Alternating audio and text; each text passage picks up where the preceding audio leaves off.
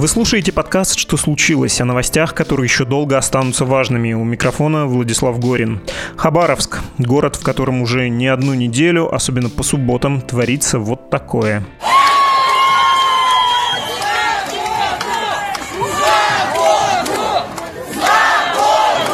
Дождь и в жару тысячи людей выходят там, а также в других населенных пунктах Хабаровского края и протест поддерживают в разных частях России, хотя эти выступления несравнимо меньше, чем, собственно, на Амуре. И напомню, все происходит из-за губернатора Фургала, политика, за которого голосовали из желания показать фигу Москве и вообще власти, а он вдруг победил и даже оказался, судя по всему, хорошим политиком.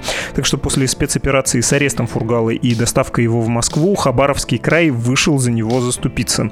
Почему люди не уходят и что делает и не делает Кремль, чтобы погасить протест. Расскажем в сегодняшнем эпизоде подкаста «Что случилось?».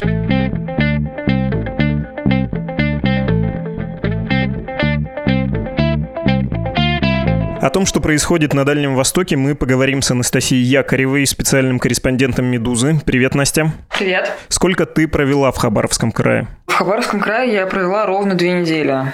Вот, прилетела оттуда в прошлый вторник. Думаю, это одна из самых длинных командировок в истории «Медузы», и по уму уезжать оттуда, конечно, не следовало. Эти выходные показали, что в Хабаровске, несмотря на дождь, все равно огромная, и, кстати, даже по московским меркам выходит толпа. Или вот день ВДВ был, десантники вышли, и оказалось, что они с народом, они тоже поддерживали Фургала. Это же феноменально. Я вот не помню, чтобы что-то подобное происходило в России, тем более в регионах. Даже когда Лужкова, довольно популярного политика в свое время, сняли, вспомнили помню, ничего такого не было после утраты доверия, да, после этого указа. И уж тем более смешно вспоминать Никиту Белых в Кирове или Гайзера в Республике Коми, Хорошавин на острове Сахалин. Твое суждение, какова природа происходящего? Что это за феномен? Ну, конечно, здесь есть две точки зрения. То есть нужно как-то объяснять эту волну протестов. Э, одна точка зрения то, что неверно была политика центральной власти в этом регионе. Там э, мало им было внимания. Вот э, был этот шпорт у них, губернатор перед Фургалом, который очень сильно там всем надоел. И вот прям голосовали хоть за кого, только против шпорта. Вот. Плюс к этому там, конечно, очень много таких проблем. Ну, вот они постоянные, и они, в принципе, Фургал с ними ничего сделать не мог. Это там высокий цены на продукты, это мало рабочих мест, это проблема этого северного завоза топлива и продуктов, э, это коммунальные услуги дорогие, в общем, все-все-все вот это. И, конечно, они довольно напряженные, злые, вот сами по себе хабаровчане, то есть они очень политически активные, да, они читают новости, они следят за всеми расходами мэрии, там, где какой дом не достроили, где какой дом отдали под квартиры для администрации. То есть это удивительно, там, разговариваешь, ну, практически с любым человеком на площади, и ты понимаешь, что вот он э, очень сильно вовлечен в новостную повестку, он совершенно вот не апатичные люди. С другой стороны, конечно, Фургал, он а, был примечательный, ну, есть, э, в общем, сейчас просто в другом статусе, это примечательная личность в губернаторском корпусе, потому что, конечно, он работал очень своеобразно, то есть он никогда не боялся идти на диалог с людьми, и это, ну, всех подкупало, то есть там все вспоминают вот эту историю, что когда сироты, которым не дали квартиры, они собрались на площади с палатками, сели, и было понятно, что они там останутся надолго, и он э, там не пресс-службу свою послал, там не министра ЖКХ, он просто там вышел сам из кабинета нет, там пошел к ним, сел на лавочку и о чем-то с ними очень долго разговаривал, после чего пообещал им, что ребята, я буду там лично контролировать, чтобы вот дома, которые предназначены для вас, они достраивались, и вот эта очередь сиротская, чтобы она двигалась. Потом он э, полтора года был губернатором ну, чуть больше. И за это время он объехал практически весь край, то есть он бывал в отдаленных поселках где-то по два раза, там слушал, разговаривал, в общем, обещал людям, что там тут ремонт, там, значит, крышу починит, тут секцию хоккейную откроют, еще что-то. И поэтому вот сейчас на этих митингах, которые собираются в Хабаровске, удивительно, что многие туда едут за 500, за 300 километров, то есть это даже не хабаровчане, это какие-то жители районов, там, Нанайского района, поселка Эльбан, еще каких-то поселков. Они просто собираются утром в субботу во автоколонну и едут в Хабаровск. Митингуют и вечером уезжают обратно. Ну, то есть это вот тоже, знаешь, поражает воображение. То есть люди едут 300 километров, чтобы постоять с плакатом. Ты в эти две недели была не только в Хабаровске, но и ездила по территориям. Наверное, важно это подчеркнуть, отметить дополнительно про то, что во всем крае примерно такое настроение. И многие запомнили, как Фургал приезжал, и ты сказала, обещал, да, что-то сделать, а еще критиковал местных муниципальных политиков, которые были его и естественными политическими врагами. Они в основном единороссы, а он ЛДПРовец, и ЛДПР завоевывал позиции, ну и, в общем, завоевала в Заксобрании.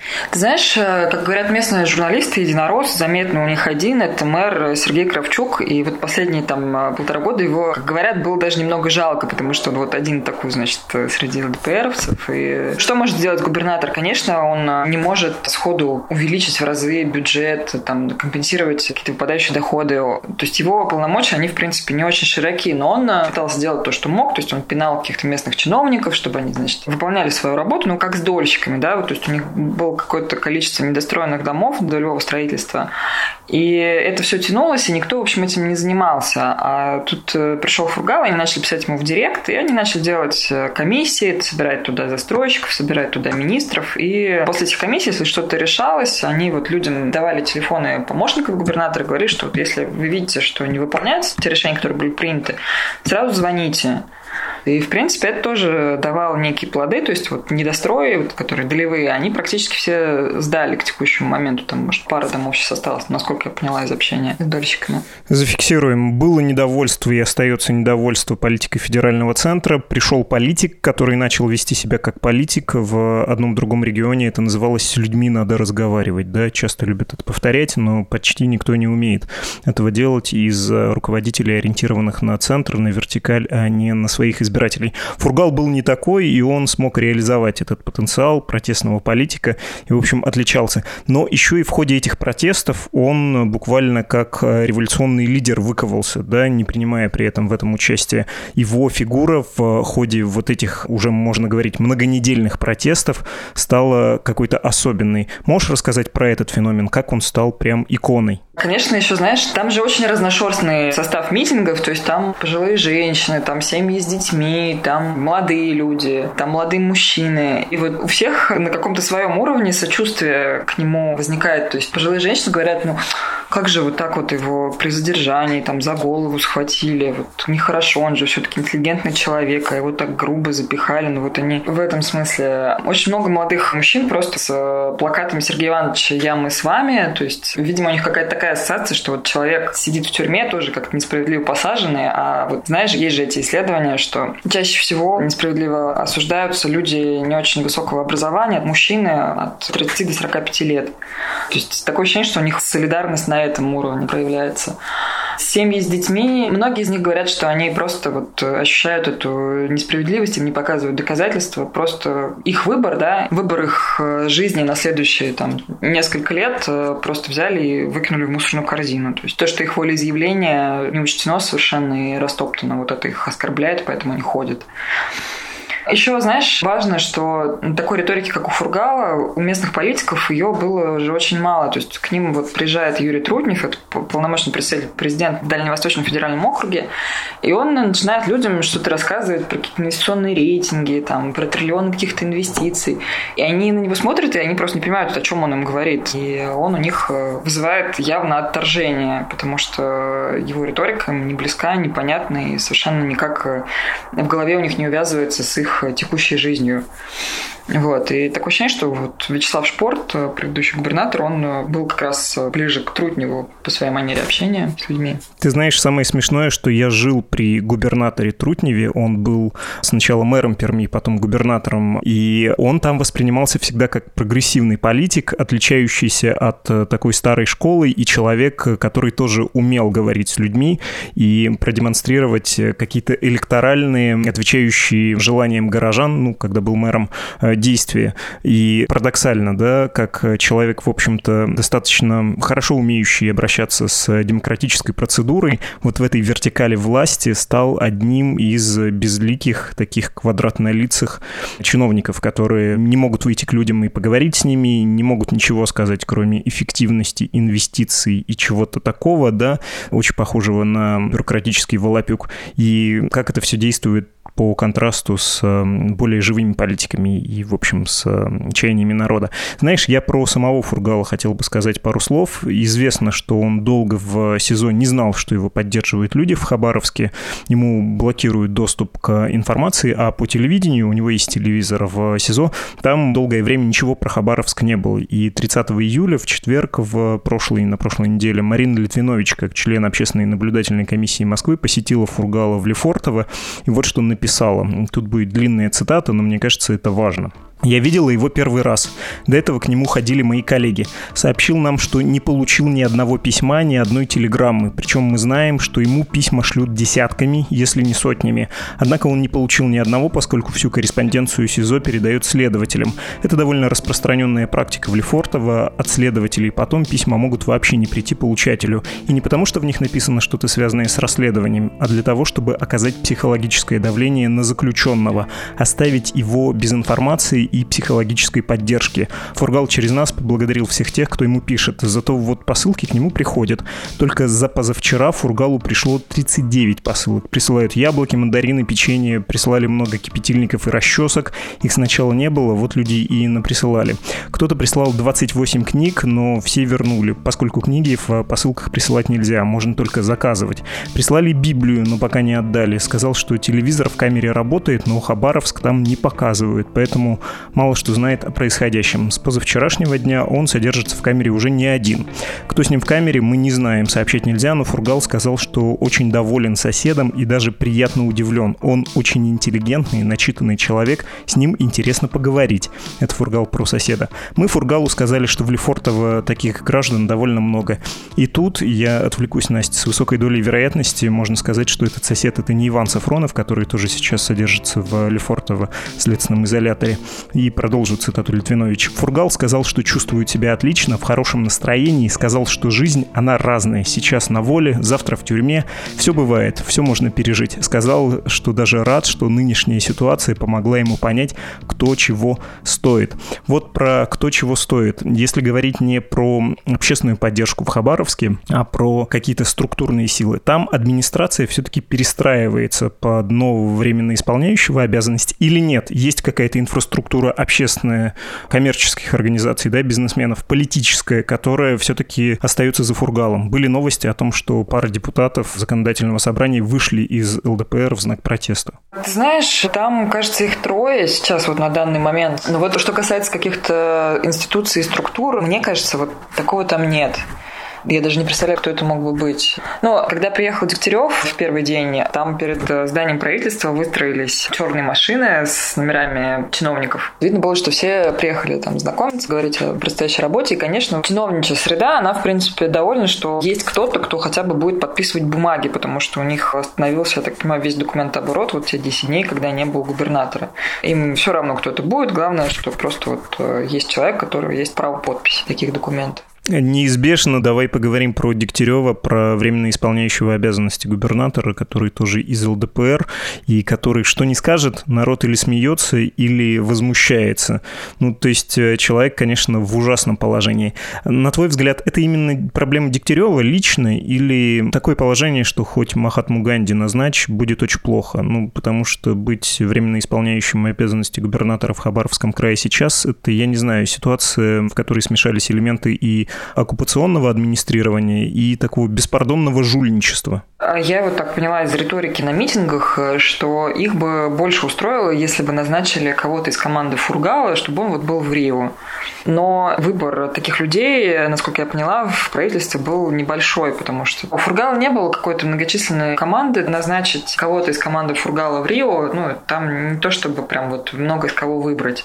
У него было два зампреда, и оба они уволились. То есть вот сейчас, когда пришел Дегтярев, в принципе, команда Фургала, она практически вся из правительства по своей инициативе ушла. Дегтярев приехал во вторник, две недели назад, в Хабаровск И было прям вот сразу видно, как изменились лозунги. Ну, то есть они же ходят митинговать не только по субботам, а еще и собираются там каким-то небольшим составом каждый вечер, будний день, после 7 часов, около здания правительства.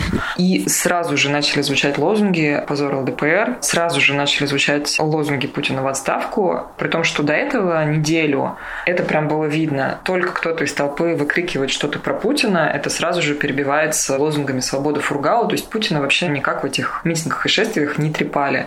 Такое ощущение, что у людей была надежда, что вот президент, он обратит свой взор на Хабаровск, разберется и все-таки вот услышит их, будет уважать их выбор и что-то скажет в ответ. Ну, хотя бы, что там суд будет в Хабаровске, хотя бы, что заседание будет открытым, хоть что-то.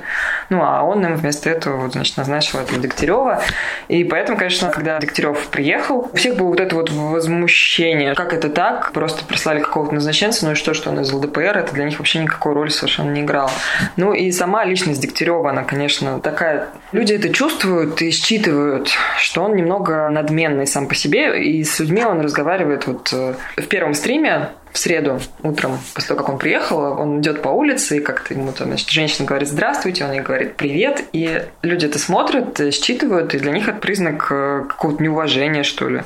И также вот, я так понимаю, на всяких чиновничьих правительственных совещаниях они ему там «здравствуйте, Михаил Владимирович», а он им там «привет». Вот, и все это как-то сразу так ну, это мелочь, но тем не менее. Конечно, все прочитали его высказывания про баню и про там эти 500-рублевые купюры на холодильнике, всю вот эту вот дичь, которую Дегтярев нес в течение того, как он просто был депутатом Госдумы и не занимал никаких постов. И, конечно, они такие все, ну, как это так? Вы прислали нам какого-то клоуна, вот он вам там в Москве не нужен, вы прислали его сюда, а нам просто нужен наш вот крепкий хозяйственник, нам нужен вот наш предыдущий губернатор, нам нужен фургал. И то, что Дегтярев, конечно, не выходил все это время к протестующим, это тоже ему очков не добавляло. Его первый выход в люди, он выглядел очень тоже своеобразно. Я могу про него рассказать коротко, если хочешь. Когда было мало людей и когда он вышел уже под конец рабочего дня, ты это имеешь в виду? Расскажи, конечно. Ты знаешь, там э, дело не в том, что было мало людей, а дело в том, что вот только стрелка часов достигает 10 вечера, люди просто как по команде, они разворачиваются и уходят от здания правительства, потому что предназначено для митингов время, оно заканчивается. Там уже дальше вечер, тишина, и, в общем, митинговать нельзя. И он приехал где-то в 10-20 на площадь. Причем перед этим там начали скапливаться такие крепкие ребята в футболках в большом количестве. И все гуляющие на площади бабушки, подкованные в таких вопросах, опознали их как, ну вот, либо центр Э, либо какие-то, значит, агенты в штатском. Он вышел, и откуда-то прибежали журналисты, началась прямая трансляция, потянулись еще журналисты. Вот, и это все выглядело таким немножко спектаклем, при том, что он еще спрашивал там, вот есть ли здесь простые хабаровчане, какие у вас вопросы? И мы начинаем задавать вопросы, а он говорит, мы вам дадим место в Народном совете при губернаторе. Очень хороший вопрос задаете, значит, будете вот принимать участие в решении важных задач. Но это вот сам понимаешь, такая, ну, немного жульническая политическая риторика, да, вот на выборах она часто используется. Ну, то есть политтехнология не самая изощренная и, наверное, которая не может быть э, эффективной в ситуациях большого недовольства. И отсутствие харизмы могу только посочувствовать. В общем, видел я разных политиков. Одни, когда вели себя по-небратски, вызывали симпатию избирателей и тех, с кем они говорят, а другие вызывали отторжение. Это действительно чувствуется, это надо пощупать, в том числе участвуя в выборах. У Дегтярева этого нет. Про, ты говоришь, спектакль, я говорю политтехнологию технологии. Сам тот факт, что прислали Дегтярева, что он из ЛДПР, как и Фургал, это, очевидно, способ, которым Кремль пытается умиротворить Дальний Восток. Что они еще делают? Правильно я понимаю, что лучшая сейчас технология, вот если играть в адвоката дьявола, была бы подождать, особенно не раздражать народ? Ты знаешь, сложно даже сказать, что бы сейчас было правильным для него. Он э, такое ощущение, что пытается каким-то образом удовлетворить желания хабаровчан вот так, как он их понимает. То есть ему почему-то кажется, что им не хватает внимание федерального центра, что они вот так далеко, им кажется, что они заброшены, им кажется, что их не слышат, и поэтому он очень много начинает говорить, что я дам хабаровскую тяжеловесность. Вот когда я звоню, все берут трубку, и мэр, и премьер-министр, и крупные бизнесмены, и все-все-все. То есть он вот э, приехал такой, значит, всеми уважаемый, и сейчас Хабаровск тоже зауважают.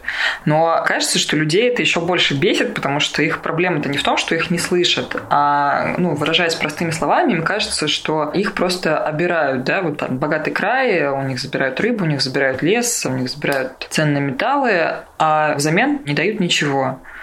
И поэтому, когда Дегтярев использует эту риторику, что вот сейчас на вас обратит внимание федеральный центр, это только еще больше людей бесит. При том, что ну, они видят, да, что прилетел федеральный министр Александр Новак, министр энергетики, Дегтярев как бы с ним встретился, но при этом Новак-то в Хабаровск не приезжал, он просто ехал в Читу, и по дороге там в аэропорту как-то он, значит, с Дегтяревым поговорил, сделал селфи, и всем тоже кажется, что это какой-то вот ну, ну зачем это, да? Какая-то еще демонстрация того, что Хабаровск где-то на периферии, и даже заезжать в него специально для какого-то разговора, вот, значит, министр решил не заезжать.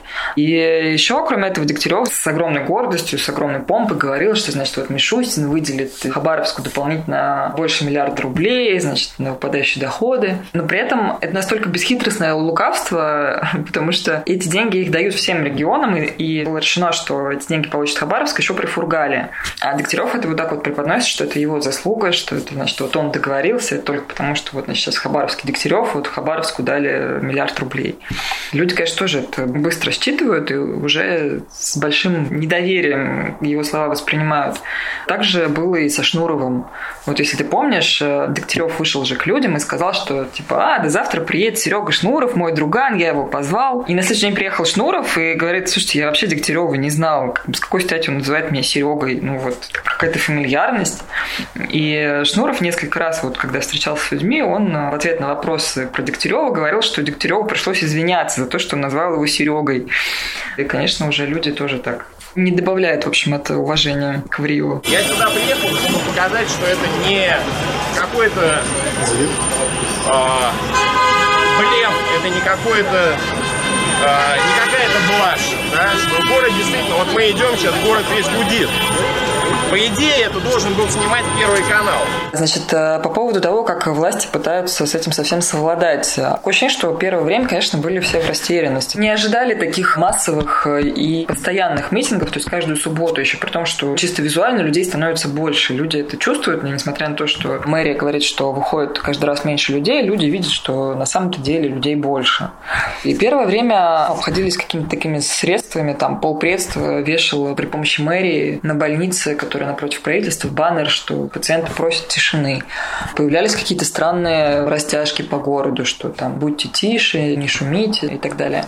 Были какие-то заявления от мэрии, что, значит, вот люди жалуются, они звонят в мэрию, там кто-то не может заснуть, кто-то не может уложить детей.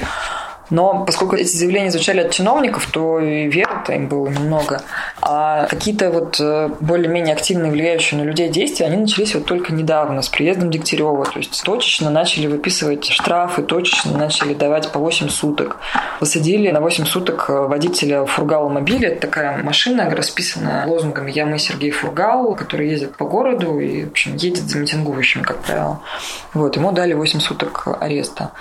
8 суток ареста дали блогеру Романову, Алексею Романову, который вел прямые эфиры с протестов.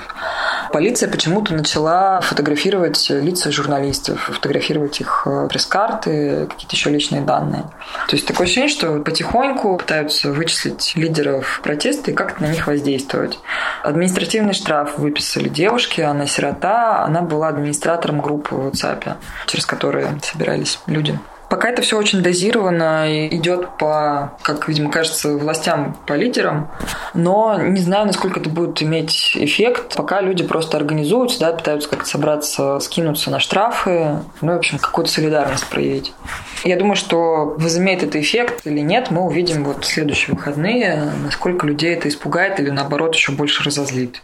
Ну, в общем, пока расчет такой. Политтехнологии, в первую очередь для временно исполняющего обязанности. Какая-то риторика, которая как бы должна отвечать народным чаяниям, но не затрагивать основ вот этой системы, при которой неудобного политика могут взять, отвезти в Москву и судить за преступление.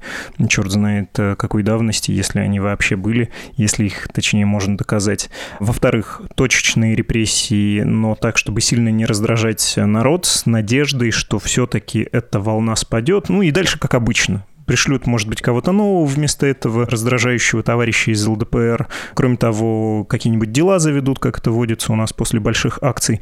Но тем не менее, Что хабаровчане могут сделать э, для того, чтобы ситуацию как-то переломить в свою сторону? Как говорилось в доисторическом меме, что ты мне сделаешь, я в другом городе. И тут я не шутки ради это говорю, а потому что 60 тысяч человек, которые вышли на несанкционированную акцию в Москве, вполне в состоянии изменить ситуацию в стране. 60 тысяч человек, вышедших в Хабаровске, ну, ничего не изменит. Как считаешь, на что это может повлиять и что люди будут делать, какие их следующие действия? Не заявят же они о сецессии? Слушай, вот э, пока есть ощущение просто, что людей очень злит, что их совершенно не слышат, потому что их требования же никакие, да. Честный суд в Хабаровске, открытое судебное разбирательство, ну, это, наверное, основное. И пока никаких заявлений, пояснений на эту тему вообще не звучит, потому что все же следят за тем, что происходит с Фургалом. Вот ты сам говоришь, отчет УНК ему не приносят письма, там какой-то странный адвокат был с самого начала, которого никто не нанимал.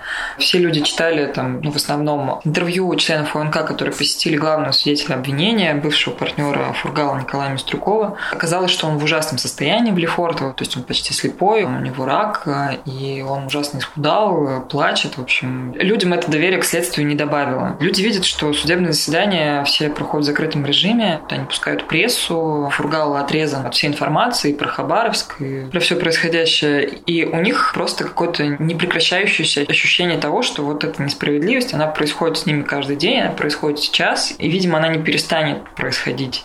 Куда их это ощущение заведет, я не знаю, я не могу прогнозировать, но они воспринимают это именно так что вот человек попал в беду, и это с ним происходит прямо сейчас. Есть ощущение, что даже если их разочарование с улиц переместится обратно по домам, да, если они разойдутся и не будет больше митингов, а, то само оно никуда не денется. И ситуация в Хабаровском крае изменится, и это будет создавать проблемы на выборах и где бы там ни было. В общем, такая проблема доверия власти в отдельно взятом регионе довольно устойчивая. Тут, конечно, вопрос, какими будут а, после всего этого выборы в Хабаровске. Я так думаю, что больше каких-то кандидатов, которые потенциально могут стать фигурой масштаба Фургала, близко не будут подпускать. Туда сейчас назначили же первого зампреда Андрея Базилевского, нового Дегтярев назначил. Это единорос. Он работал раньше в правительстве, при Шпорте, работал при Ишаеве. И он пытался пройти в Хабаровскую думу, но проваливался на выборах. И вот есть мнение, что это будущий кандидат, вероятно, в губернаторы. Не знаю, насколько оно обосновано, но считается, что это вот такая вот фигура равновесная, да, то есть это не ЛДПР, это человек системный, давно известный, в общем, с ним не будет никаких сюрпризов. Настя, спасибо. Хотелось бы какой-то прогноз дать, но, кажется, мы не можем этого сделать, и что будет дальше происходить, не знает никто. А если кто-то скажет, что знает, скорее всего, вас обманывает. Думаю, что и в администрации президента не знают, что делать с Хабаровском и как все будет развиваться. Ну, мы узнаем в следующую субботу, что, что там будет, насколько у людей этого протестного потенциала хватит. Будем следить. Хотя еще в финале хочу прочесть тебе отрывок из разговора Сергея Фургала в СИЗО с членом наблюдательной комиссии Евой Меркачевой. В этот разговор периодически вмешивался надзиратель, и таким образом а, он тоже становился участником интервью. Текст опубликован в «Московском комсомольце». Цитата. «Вопрос. Вы очень грустный и непривычно вас таким видеть». Ответ Фургала. «Сны снятся, как я возвращаюсь в Хабаровский край и как меня встречают там. Я же вернусь когда-нибудь. Я рад, что был губернатором именно этого региона, даже несмотря на то, что произошло. Это не про условия содержания, кричит сотрудник. Конец цитаты. Спасибо большое, Настя. Спасибо, Влад.